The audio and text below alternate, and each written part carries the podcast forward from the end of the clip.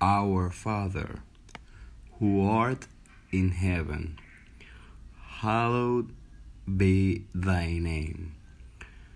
Thy kingdom come, thy will be done on earth as it is in heaven.